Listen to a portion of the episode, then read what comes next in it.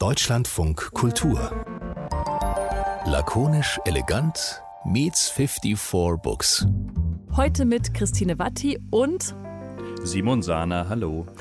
Simon Sana ist von 54 Books. Das ist ein Internetfeuilleton und einmal im Monat treffen sich Menschen von Lakonisch Elegant mit Menschen von 54 Books und meistens reden wir dabei über irgendwas mit Büchern. Das tun wir jetzt schon seit über einem Jahr. Oftmals findet ihr diese Kooperation dann auch irgendwo auf Social Media, Instagram oder Twitter, weil hin und wieder denken wir uns zumindest eine Frage aus, die, dann auch mit, die wir dann gerne auch mit euch diskutieren. Beim letzten Mal ging es um Sachbücher, da haben wir jetzt nicht so viel zu diskutieren gehabt. Da haben wir quasi abschließend alles geklärt zum Thema Sachbuch und deswegen gab es da nichts mehr zu besprechen. Aber wer weiß, vielleicht gibt es ja heute hinterher noch was äh, zu diskutieren. Es ist nämlich ein Thema, über das man auch persönlich sprechen kann. Richtig? Ganz genau. Und ein Thema, das, ähm, denke ich, viele von unseren HörerInnen auch betrifft. Wir reden nämlich heute über Tagebücher und das Tagebuch schreiben. Schreibst du Tagebuch, Christine? Ich finde, sind Sie eine Tagebuchbetroffene? So, die, die Frage richtig.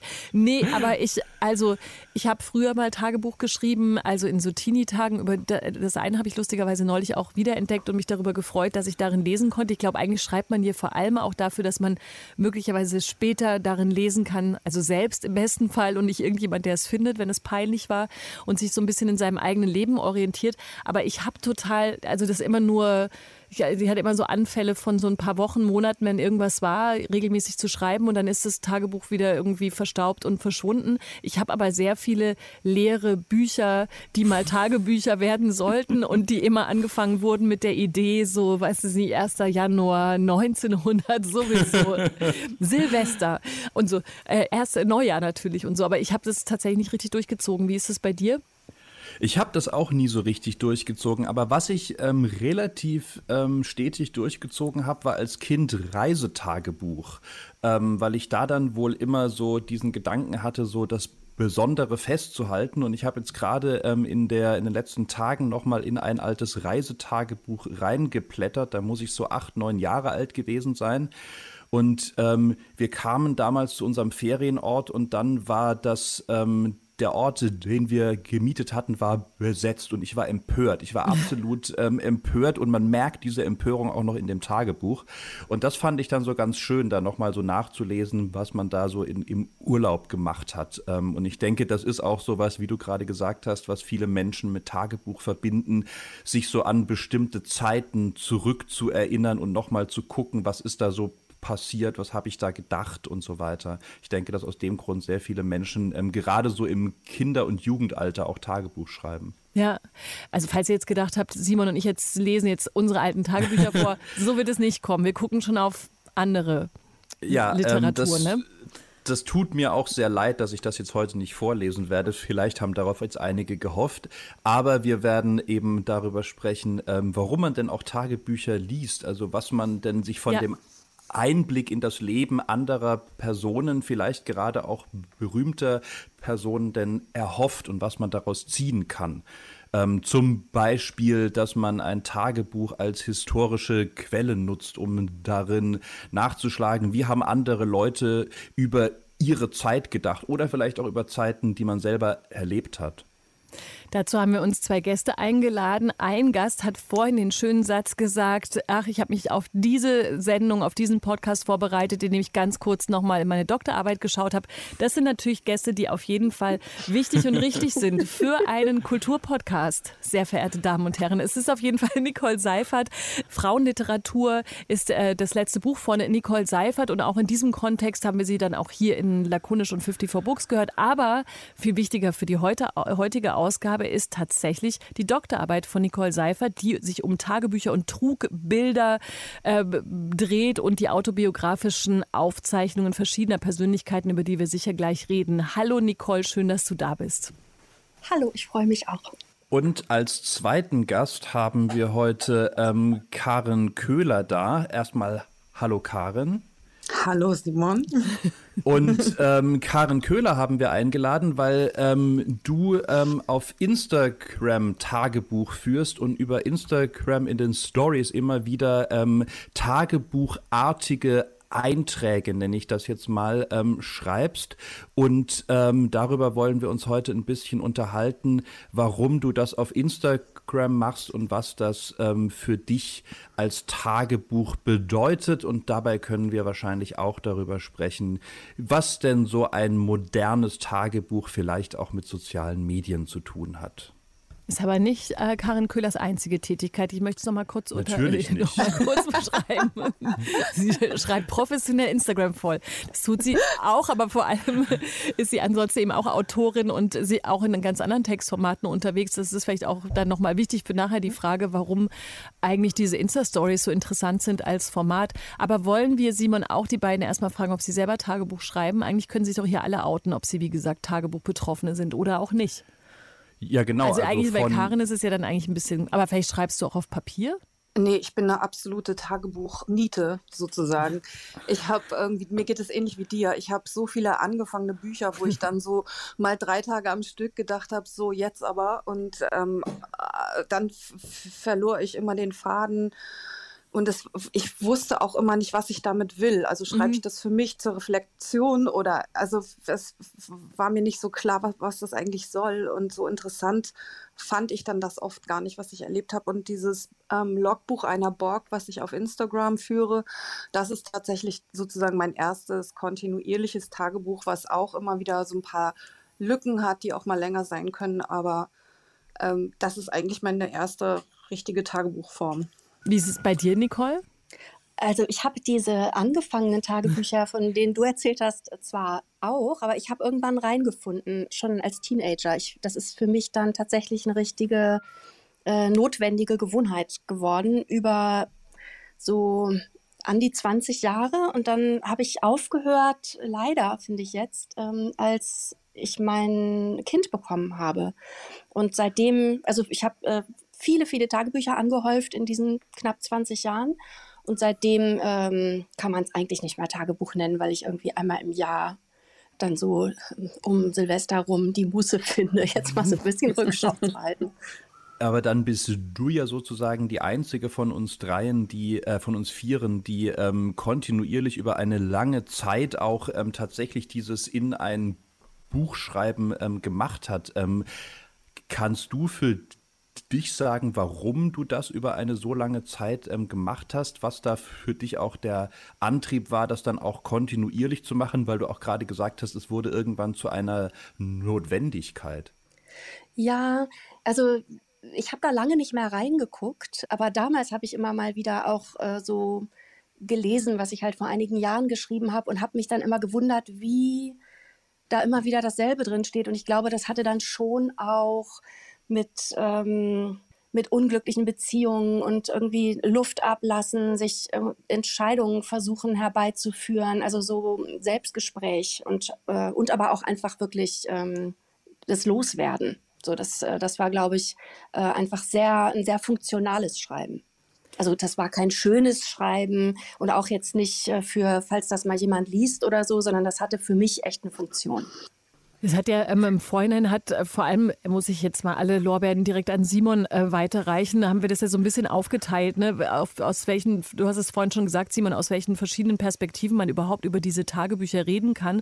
Und vielleicht da auch gleich nochmal ganz kurz an dich, Nicole, wenn du dich eben auch mit, äh, dem, Ta mit dem Tagebuchschreiben sogar auf Doktorarbeitsniveau, zumindest das heißt ja wenigstens auf jeden Fall sehr, sehr ausführlich auseinandergesetzt hast, gibt es ja wirklich einmal die Ebene, warum wir, also die Leserinnen und Leser, sich gerne damit beschäftigen, weil es ist ja ja eben natürlich was anderes als einen Roman zu lesen oder eine andere literarische Form. Und gleichzeitig aber auch, warum man mit eben dem Innersten nach außen geht, wenn wir uns jetzt ja gerade darüber unterhalten, warum oder ob wir selber Tagebuch schreiben oder warum man das vielleicht auch wieder aufhört. Manchmal hört man ja auch einfach auf, weil einem der ganze, also mir ging es zumindest so bei meinen ganzen angefangenen Büchern, dass ich dann irgendwann dachte, das ist mir alles zu pathetisch oder ich will mich so gar nicht lesen und ich will gar nicht, dass ich so war oder so gedacht habe. Ja, und ja, diese ja, Person soll wieder, soll sozusagen in einem dieser Bücher mal kurz verschwinden und so.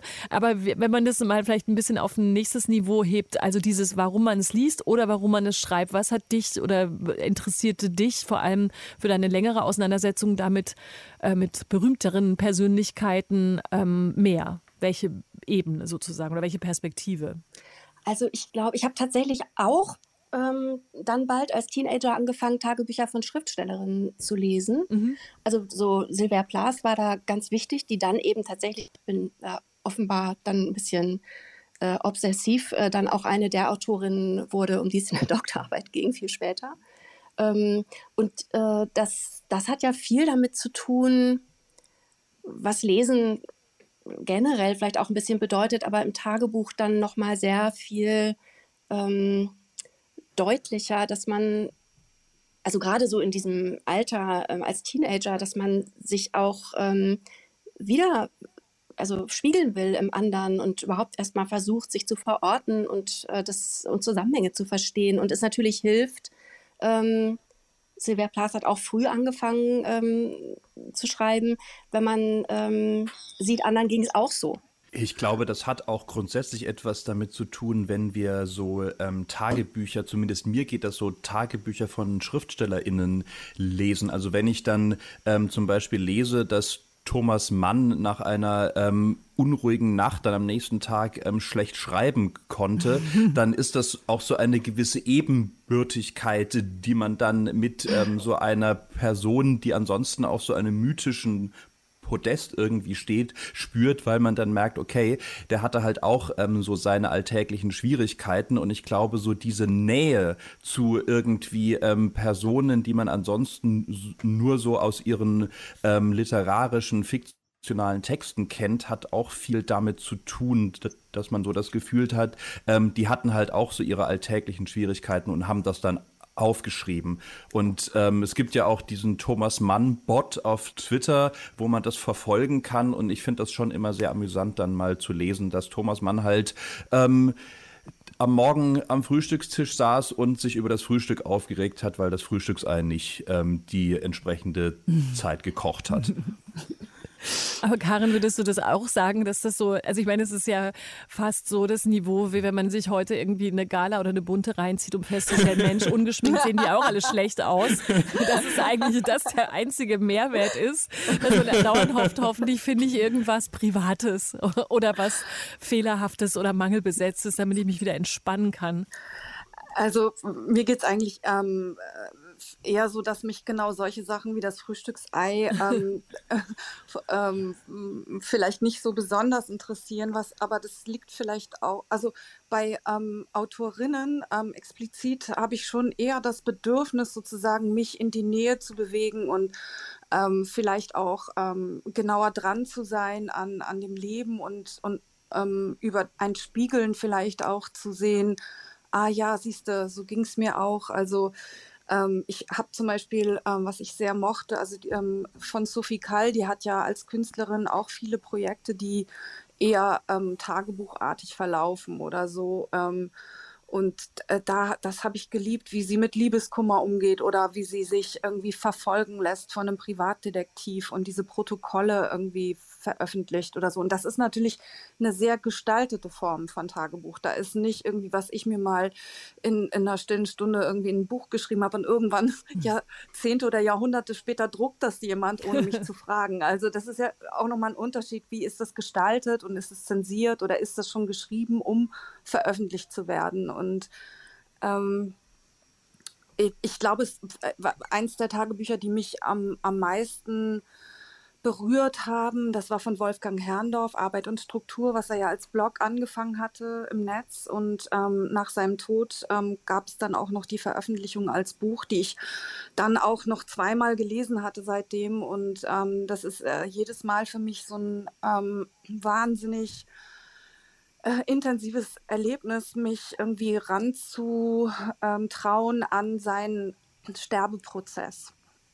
Und äh, mhm. mein, mein Anlass, ähm, dieses Borglog-Buch zu führen letztes Jahr, hatte auch mit der Sterbebegleitung meines Vaters zu tun. Das, und ich war zu der Zeit, als diese Diagnose kam, in, selber in einem körperlich äh, verwundeten Zustand. Ich hab ne, also bin zur Cyborg geworden, habe eine Prothese bekommen, war zugedröhnt mit, mit Morphium und, und in so einem ganz komischen Zustand, in dem ich nicht lesen konnte und auch nicht lange Texte schreiben konnte. Und dann ist es zu diesem ähm, Mitteilen des Zustands mit aber einem Humor Kraft irgendwie über Instagram eigentlich gekommen. Und dieses ähm, beginnt eben auch an Tag 1 der, der Borg-Werdung und, und äh, dieses Alias ist Seven of Nine aus Star Trek.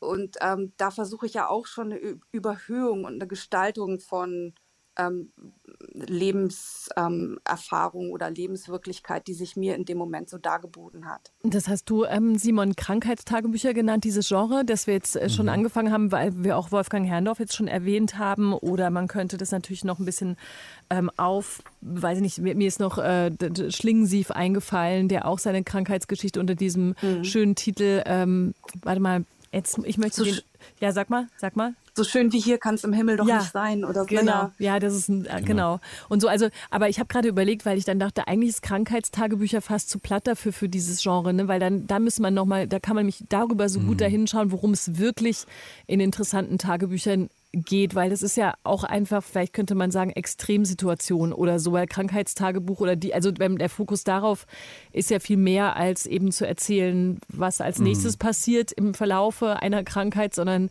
da ist ja genau dieses sich komplett auseinandersetzen mit dem Leben drin. Und dann ist es auch, glaube ich, mehr als das Gossiphafte, was wir vorhin so ein bisschen mm. spaßig betont haben, oder?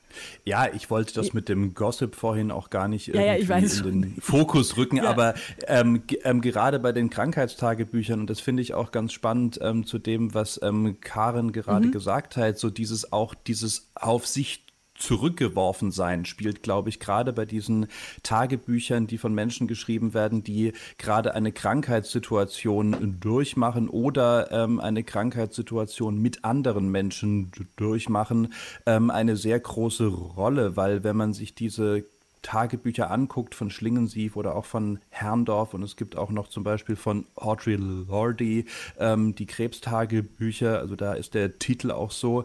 Ähm, das sind ja alles Situationen, in denen diese Menschen ähm, ihre, ihr Sozialleben auch teilweise verändern, sich einschränken, sich auf sich selbst irgendwie zurückziehen. Und da ist dann so diese Auseinandersetzung mit dem Tagebuch wahrscheinlich auch eine ein Versuch, ähm, sich selbst irgendwie neu zu ordnen im neuen Verhältnis zu dem eigenen Körper, aber auch zu dem eigenen neuen Leben. Und ähm, das gilt zwar wahrscheinlich für Extremsituationen insgesamt, aber ich glaube, Krankheit hat da doch noch mal so einen ähm, so einen eigenen Impuls. Oder ähm, wie würdest du das sehen, Karin?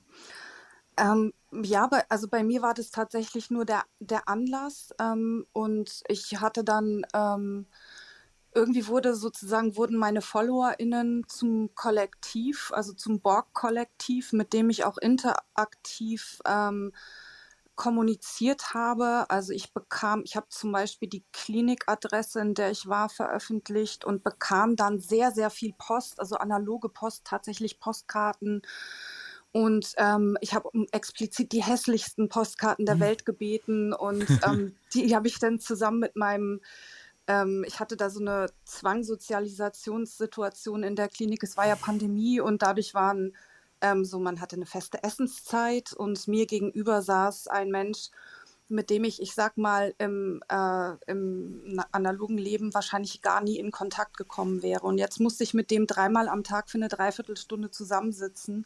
Und wir hatten auch politisch, glaube ich, diametral entgegengesetzte Haltungen. Und ähm, mit dem zusammen hat sich dann aber ein Dialog entwickelt und wir kürten dann live auf Insta die hässlichste Postkarte und also es entstand wirklich so ein Ping-Pong mit dem Kollektiv dadurch und und mir war immer wichtig, ähm, äh, auch weil ich viele, als dann auch noch diese Diagnose von meinem Vater kam und es klar war, irgendwie, das sind jetzt nur noch ein paar Monate Lebenszeit für ihn und ich werde das begleiten täglich und ähm, bekam ich sehr viel Reaktion, weil ähm, Menschen dasselbe erlebt haben und, und gesagt haben, danke, dass du irgendwie darüber sprichst und mit deiner Art, mit deinem Humor das irgendwie auf eine Ebene hebst, die ähm, verarbeitbar ist oder so. Und, und äh, das fand ich irgendwie gut. Also es ging gar nicht so sehr äh, um jetzt da darum, dass ich jetzt irgendwie eine Titanprothese im Bein habe oder ähm, dass mein Vater die in die Krankheit hatte, sondern es ging immer darum, diesen Wahnsinn irgendwie auch zu äh, überwinden und, und überwinden in einer ähm, ja, im, mit, mit dem Kollektiv in einer humorvollen Art und Weise. So. Vielleicht muss man ja mal dazu sagen, dass man übrigens diese Stories oder diese Tagebucheinträge über Insta, die kann man auch anschauen auf seiner Insta-Seite, ne? weil ich glaube, es gibt bestimmt noch Leute, die denken, ach so, das ist alles schon verschwunden. Also das können, ist ja eigentlich das Insta-Prinzip eigentlich ja auch ähm, gewesen. Die Stories sind dann irgendwann weg, aber man kann es tatsächlich auch nachverfolgen, genauso wie man eben in anderen Tagebüchern blättern kann, kann man das auch. Das erwähne ich jetzt nur mal so ein bisschen neunmal klug, aber vielleicht ja. ist es sonst irritierend. Genau, und ich, also ähm, ich hab, das ist auch ein Teil von meinem nächsten literarischen ähm, Buch, also, also meinem nächsten, an was ich halt gerade arbeite. Ich weiß noch nicht, was es wird. Das ist zum ersten Mal was Autofiktionales und ähm, Teile von diesem, von diesem Logbuch, ähm, Borg-Logbuch kommen halt auch in, in, in meinem nächsten Buch vor. Ich finde ja so interessant, dass, ähm, dass der Austausch dabei so eine große Rolle gespielt hat für dich und sogar auch so die Initialzündung oder von Anfang an so wichtig war, weil das ja äh, auch was ist, was zum Tagebuch dazugehört, obwohl man so zuerst immer an Journal Intime und ähm, privat und äh, nicht für andere Augen bestimmt und so denkt. Und ich glaube aber, dass diese Komponente ähm, ganz wichtig ist. Also dass ähm, man letztlich nicht schreiben kann, ohne sich an jemanden zu wenden und mindestens ein imaginiertes Publikum mhm. hat, vor dem, mit dem man sich austauscht oder vor dem man sich rechtfertigt oder was auch immer im Einzelnen. Ja, und das Lustige ist eigentlich, dass ich das niemals hätte planen können. Ne? Also das, ich habe mir das nicht vorgenommen. Ich bin da wirklich reingerutscht. Und dass es ein Insta-Story-Ding geworden ist, hatte damit zu tun, dass ich viel liegen musste und gar nicht gut schreiben konnte jetzt mit äh, irgendwelchen Büchlein oder, oder Stiften oder so. Also so, mit dem Handy ging das halt immer ganz gut. Und äh, ich weiß auch nicht, ich, das ist äh, einfach so passiert. Und ich dachte immer, es hört mit dem Tod meines Vaters auf, aber irgendwie hat sich das dann immer weiterentwickelt und es ist so rum mutiert. und ähm, ja, jetzt irgendwie ab und zu taucht es immer wieder auf. Darf ich noch was sagen? Ja, unbedingt. weil, ich, weil mir jetzt, wo Karin das erzählt hat, eingefallen ist. Ich habe eben gesagt, ich schreibe im Grunde nicht mehr Tagebuch. Aber äh, vor drei, vier Jahren, als mein Vater eine Diagnose bekam, wo klar ist, das wird er nicht lange überleben, ähm, da habe ich auch äh, nochmal angefangen, allerdings in einem Word-Dokument und habe damit dann tatsächlich aufgehört, als er gestorben ist. Aber die, das war aber auch wieder so eine große Notwendigkeit, das jetzt ähm, loszuwerden. Und aus meiner Beschäftigung, aus der theoretischen Beschäftigung mit Tagebüchern, ähm, kann ich noch beisteuern, dass dieses ähm, in der Krise schreiben mhm. Ähm, ganz, ähm, also einfach sehr verbreitet ist. Ich habe mich ja nun vor allem mit Tagebüchern von SchriftstellerInnen befasst, aber eben auch viel so mit Tagebuchtheorie. Und da geht es dann auch immer darum, bildet das nun eigentlich das Leben irgendwie äh, halbwegs ähm, richtig ab. Ja? Also was ist nun eigentlich von dem Text im Verhältnis zum Leben zu halten?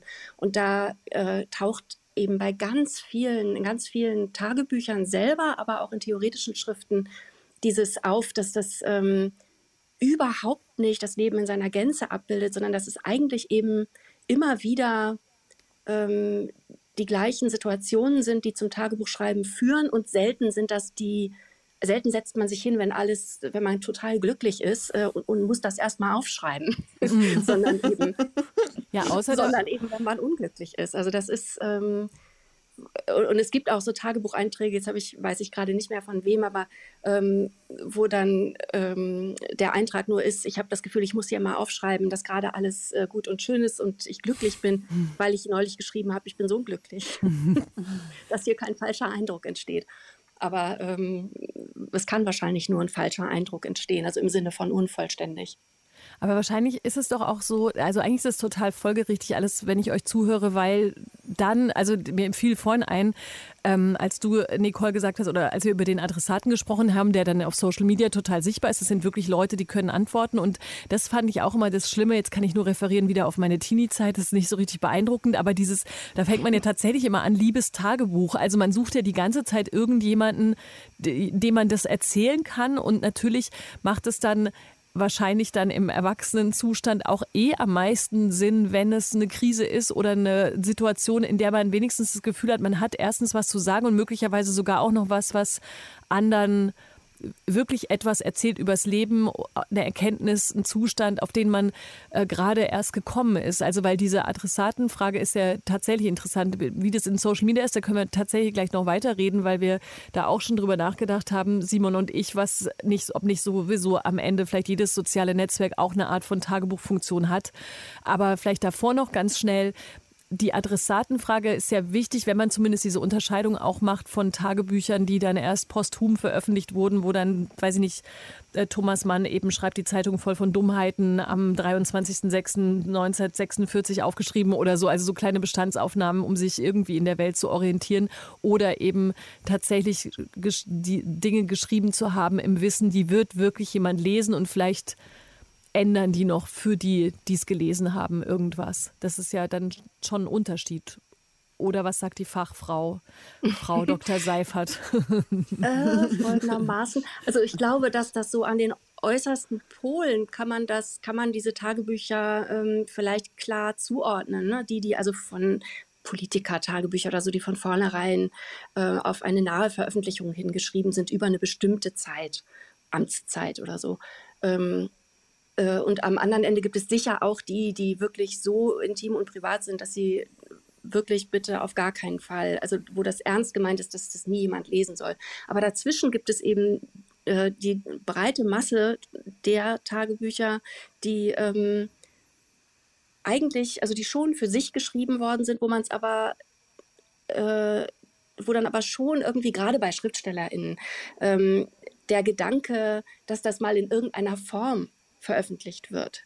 Also Virginia Woolf hat zum Beispiel ähm, gesagt, sie könnte sich schon vorstellen, dass ein kleines Buch in ihren 27 Tage, also ursprünglich 27 Original-Tagebuchbände, jetzt sind es, glaube ich, fünf veröffentlichte, dass da ein kleines Buch drin ist, das ihr Mann dann vielleicht herausgeben könnte.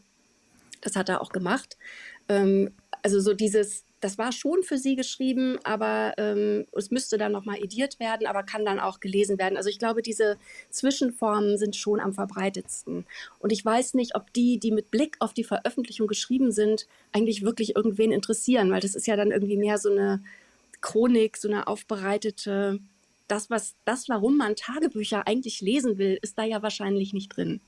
Ich glaube, dass diese ähm, Situation ähm, für ein Publikum zu schreiben, und damit sind wir ja auch bei dem, was du machst, Karen, aber auch bei der Frage, so ähm, was ähm, Social Media und überhaupt das Publizieren online von Tagebüchern macht, das finde ich eigentlich nochmal eine ganz spannende Frage, weil man da ja nicht einfach nur für ein Publikum schreibt, sondern man schreibt für ein sehr direktes Publikum. Also ich dachte mir das auch immer bei ähm, dem Buch von Wolfgang Herrndorf und ähm, das trifft jetzt aber auch auf das zu, was du, machst, Karen, so dass man ja wirklich sagt, okay, das liest jetzt jemand wahrscheinlich in den nächsten fünf Minuten.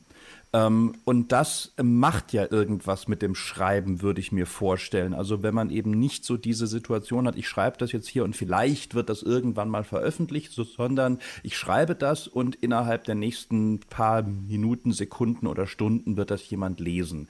Und ähm, das ist ja nochmal eine ganz andere ähm, Zugänglichkeit und eine ganz andere Direktheit. Und ähm, macht das was mit deinem Schreiben? Karen, wenn du weißt, das ist jetzt so konkret, wird das gleich gelesen? Ähm, eigentlich, also in diesem speziellen Fall ähm, eigentlich nicht, weil ich diese, ich denke auch gar nicht so oder habe nicht viel drüber nachgedacht, sondern bin so Instinkten gefolgt, auch was ich wert fand mitzuteilen und was ich weggelassen habe.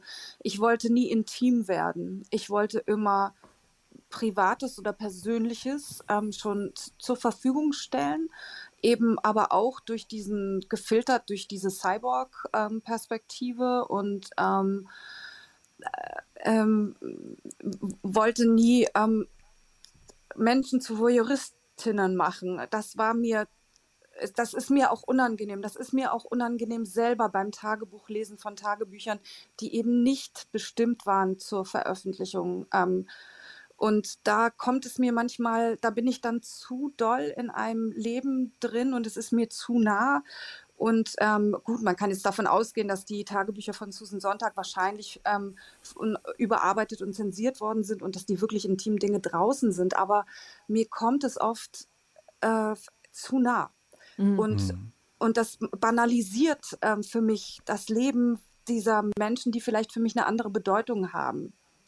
Und deswegen geht es mir anders als Nicole. Ich wenn ich weiß, dass die Person das Buch geschrieben hat ähm, mit dem Hinblick auf Veröffentlichung. Also ich habe jetzt kürzlich zum Beispiel von Theresia Mora ähm, Fleckenverlauf heißt es, glaube ich, ne? Also ihr, wo sie fünf Jahre lang sozusagen ähm, Tagebuch geführt hat und das ist, ähm, das bei Luchterhand veröffentlicht hat, ähm, das, da weiß ich, ähm, da ist ein Vertrauen von vornherein da, dass ich nicht auf Informationen stoße, die intim sind oder die mich in eine Position bringen, wo ich so fremd, äh, ja, ich weiß nicht, so, so unangenehm äh, Gefühle entwickle, weil ich in so ein Leben so rein katapultiert werde. Und, ähm, und deswegen gefällt mir die gestaltete Form besser. Und hm, ich glaube auch, dass, ähm, ich meine, wie sicher ist ein Tagebuch? Ne? Also mhm. auch äh, vor 100 Jahren, da hat garantiert, also selbst wenn man einen Schlüssel hat zu einem Fächlein äh, und den irgendwie bei sich getragen hat, also solche Bücher wurden ja trotzdem gelesen. Ähm, und ich, ich glaube, Herrndorf, der hat ja auch noch ähm, Sachen verbrannt richtig vor seinem Tod, weil er das nicht wollte. Und da denke ich zum Beispiel ganz oft drüber nach, dass alle so auch Texte und Fragmente und alles, was ich so habe, wo ich so denke, oh Gott, nee, das darf nie jemand lesen. dass ich irgendwie so wirklich so einen Plan noch machen muss, dass das irgendwie auch wirklich vernichtet wird, bevor das da irgendwo noch in, äh, irgendwer rauskramt und, und zusammenlötet und veröffentlicht. Also Mal abgesehen davon, dass wahrscheinlich eh niemanden interessiert, aber. Na, sag das nicht. Also, das ich will auch mal ja die berühmten Beispiele. Äh, Kafka und, und Catherine Mansfield auch, die ähm, haben beide verfügt, ja, dass ihre Tagebücher verbrannt werden sollen und sie wurden stattdessen veröffentlicht. Das, ähm, von daher ist äh, am sichersten ist, man macht es selber. Thomas Mann hat ja, hat ja mal, ähm, als, ich meine, es sind noch sehr, sehr viele Tagebücher übrig, aber er hat als junger Mann ähm, mal Tagebücher verbrannt.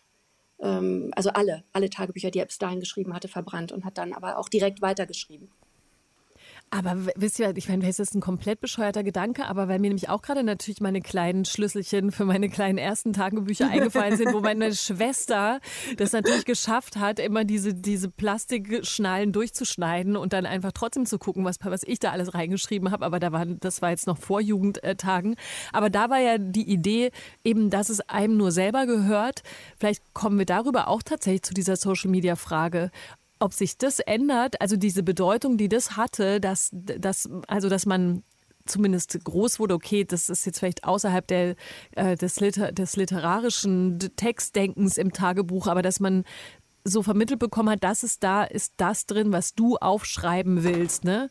Was nur einem selber gehört und was abschließbar sein muss und wirklich für, für sich behaltbar sein muss. Ist das was, was mehr und mehr verschwindet, je mehr wir sowieso uns die ähm, Status-Updates und die Tagesordnungspunkte, ähm, die man so zu erledigen hat, auf Social Media erzählen. Und ich weiß, ich klinge jetzt, als wäre ich 75 oder 85, nee. aber ich will es trotzdem mal wissen, weil es ja so ein Grundgedanke ist, der sich vielleicht ändert.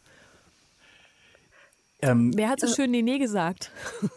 Äh, das, war, das war ich. Ähm, ich, äh, ich muss schon dran denken, wie bevor ich auf Social Media war, wenn ich da mitbekommen habe ähm, über Freundinnen, was andere Menschen so posten, dass ich das extrem peinlich fand. Also vom, also so von der, ähm, also damit so nach außen zu gehen, damit, dass man jetzt traurig ist, weil der Hund gestorben ist oder so. Ist ja inzwischen würde ich das auch machen. Ja, inzwischen ist das so normal.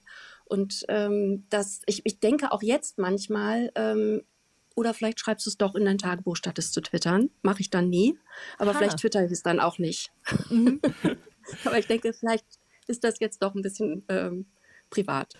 Ich würde nochmal auf das Thema ähm, Tagebuch und Kollektiv irgendwie kommen, weil ich glaube, ähm, Social Media, gerade Twitter auch hat auch so eine Funktion als ein Kollektiv, so ein sich spiegeln im anderen. Ähm, und da ähm, ist mir noch eingefallen, dass ähm, wir bei 54 Books zum Anfang der Pandemie ein kollektives Tagebuch gemacht haben, in dem glaube ich auch welche von euch mitgemacht haben. Ähm, Nicole, Karen, ich glaube. Ich wollte mitmachen, euch. aber ich habe das nicht geschafft, nee. Ich aber auch, auf jeden genau so. aber auf jeden Fall gab es damals ein, ein Tagebuch, ähm, Soziale Distanz, ein Tagebuch, und das kann man sich auch heute noch auf unserer Seite angucken. Und wenn ich da jetzt wieder lese, wie diese unterschiedlichen Leute aus ganz Deutschland, zum Teil auch noch aus anderen Ländern miteinander über diese ersten Wochen in der Pandemie kommuniziert haben, ist das ganz, ganz spannend als eben ein Tagebuch von einem Kollektiv. Also jetzt nochmal zu sehen, wie haben da unterschiedliche Leute auf diese Situation reagiert und so. Und das ist etwas, was ähm, vielleicht so diesen Gedanken der konkreten Auseinandersetzung mit dem eigenen Leben und zu einem kollektiven Gedanken, den das Internet ermöglicht, dann zusammenbringt. Mhm.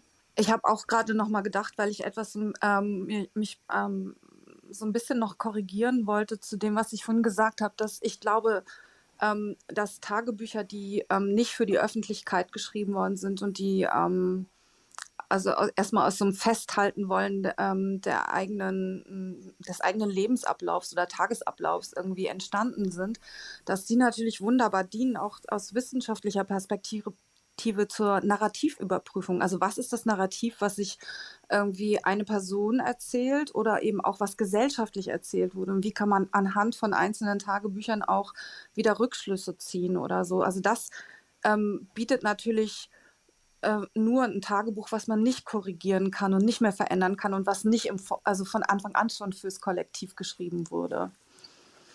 Weil ich glaube, dass äh, so ein Kollektiv, also ein Tagebuch, was fürs Kollektiv da ist, ähm, ist ja sozusagen, ähm, äh, es ist vielleicht fürs, für, für, für, den Moment geschrieben und der Moment ist das Narrativ und nicht ähm, die langfristige Betrachtung dessen. An dieser Stelle lohnt es sich, dass ich äh, doch in meine Doktorarbeit geguckt habe, weil ähm, mir da ein Zitat in Erinnerung gerufen wurde, das ich äh, schon damals total schön fand und das jetzt, ähm, finde ich, ganz gut passt. Und zwar ähm, also zum einen gibt es irgendwie mh, mm, äh, diesen Vergleich, dass sozusagen der, ähm, also die Autobiografie, also das Tagebuch, die Tagebucheinträge sind quasi einzelne Bäume und die Autobiografie beschreibt den Wald. Ja, also das, die stellt halt Kohärenz her, guckt eher von außen, oben, wie auch immer drauf. Aber das, was ich viel schöner finde, ist, ist von Roland Barthes, der gesagt hat, dass dieses Schreiben in Fragmenten ähm, ist wie die ähm, Steine, die einen Kreis um eine leere Mitte bilden. Mhm. Die Mitte fehlt. Mhm. Und ähm, ich finde, das trifft es unheimlich gut, weil mhm. du zwar in den Fragmenten natürlich auch so die Narrative wiederfindest, die man sich selbst erzählt, aber ähm, es ist eben nicht rückblickend und draufschauend. Es ist, ähm, es ist nicht kohärent. Und das äh, finde ich eigentlich als Tagebuchschreiberin und Leserin äh, so spannend daran. Diese, diese äh, irgendwie Offenheit und äh, letztlich auch Spannung, die dadurch entsteht. Schreibst du Träume oder schreibt jemand von euch Träume auf? Weil das ist zum Beispiel was, was ich mache. Das ist ja auch fast schon ein Tagebuch, wenn man so ähm, mit Datum und kurz in Stichworten, was geträumt wurde. Macht ihr das auch? Ich, ich habe das mal eine Zeit lang gemacht, ähm, vor sehr vielen Jahren und ähm, habe diese Träume dann ähm, irgendwann mal mit einer Freundin ausgetauscht, ähm, was auch sehr spannend war. Aber das ähm, fand ich damals wirklich ähm, äußerst spannend, weil das zumindest für mich damals auch so Situationen waren, in denen ich dann gemerkt habe, dass ich mich zwei Tage später an den initialen Traum überhaupt nicht mehr erinnern konnte, sondern dass ich nur exactly. noch das hatte, was ich aufgeschrieben habe. Das ist natürlich auch eine Funktion einfach von Textzeugnissen, dass wenn man sich das, also ich habe das zum Teil gehabt, wenn ich in alte Tagebücher reingucke, dass da von Menschen die Rede ist, wo ich keine Ahnung habe, wer das sein soll. Ich kann mich nicht an diese Leute erinnern. Also das, da, war ich, da war ich vielleicht paar 30, ja. Also wo sich dann rausstellte, aha, das war dann wohl ein Klavierschüler von mir, keine Ahnung, ich sehe nicht mehr vor mir. Abgefahren. Das, ähm, das, das ja, aber ich glaube, es ist normal. So wie so eine Neufragmentierung von, von der Festplatte oben. Ich brauche Ja, also es ist, es ist total besorgniserregend, aber gleichzeitig funktioniert so ja Erinnerung das, ähm, und Text. Ja, und aus einer, also äh, angenommen, wir könnten jetzt in die Zukunft reisen, 20 Jahre und ähm, oder 50 und ähm, dann diese Sachen lesen, die wir heute geschrieben haben, ähm, also oder es mit dem in die Zukunft reisen stimmt nicht. Angenommen, jemand aus der Zukunft würde das lesen, kann das ja aus einem anderen historischen Kontext einordnen und äh, denkt vielleicht, mein Gott, haben was, da haben die über sich über das und das Gedanken gemacht und der Klimakollaps stand bevor oder was weiß ich was. Also da äh, äh, wir wissen jetzt noch nicht, ähm, welche Bedeutung das hat und haben kann, wie das eingeordnet werden kann, was wir für Alltag halten. Ob das mal eine größere Bedeutung hat als das, was wir den Worten zuschreiben. Schreibt ihr das heute Abend in euer Tagebuch? Nein.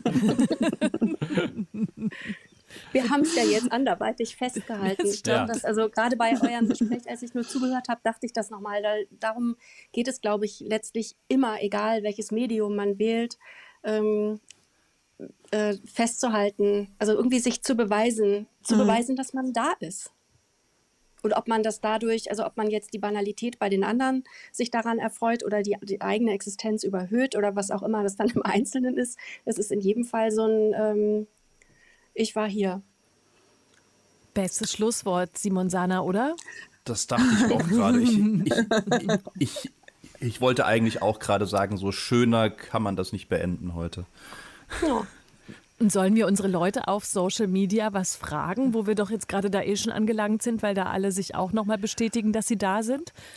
Zum also Thema ich Tagebuch? denke, also ich denke, die grundsätzliche Frage, ähm, schreibt ihr Tagebuch und mhm. warum, wird wahrscheinlich für, äh, könnte ich mir vorstellen, für einiges an Resonanz sorgen. Ganz einfach, weil man, glaube ich, auch bei uns Vieren im Gespräch ähm, schon gemerkt hat, dass das so an ganz vielen Punkten irgendwie anschließt. Dann sollen wir vielleicht noch einen Preis ausloben für diejenigen, die den äh, intimsten oder peinlichsten Satz ihres Tagebuchs auf Twitter veröffentlichen. Naja, vielleicht nicht. Karin Köhler und Nicole Seifert, das war super, dass ihr beide mit dabei wart. Vielen Dank für eure Anwesenheit hier heute in diesem Podcast von Lakonisch Elegant und 54 Books. Das war super. Danke. Auf ich danke.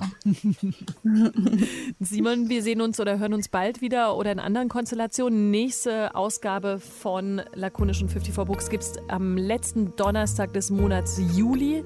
Im August kann ich schon mal vorausschicken, ist eine kleine Sommerpause eingelegt bei Lakonisch. Da gibt es vier Wochen nichts von uns, auch nichts von, mit 54 Books, aber dafür eine kleine Unterhaltung, von der ihr euch noch überraschen lassen könnt. Die werdet ihr im August dann in diesem Feed äh, finden. Aber erstmal geht es ja im Juli weiter. Das war ja einfach nur der kurze Ausblick. Und dann erstmal danke fürs Zuhören. Tschüss. Tschüss. Tschüss. Tschüss. Mehr von Deutschlandfunk Kultur hören Sie auch in unserer App. Der DLF Audiothek. Jetzt kostenfrei herunterladen für Android und iOS.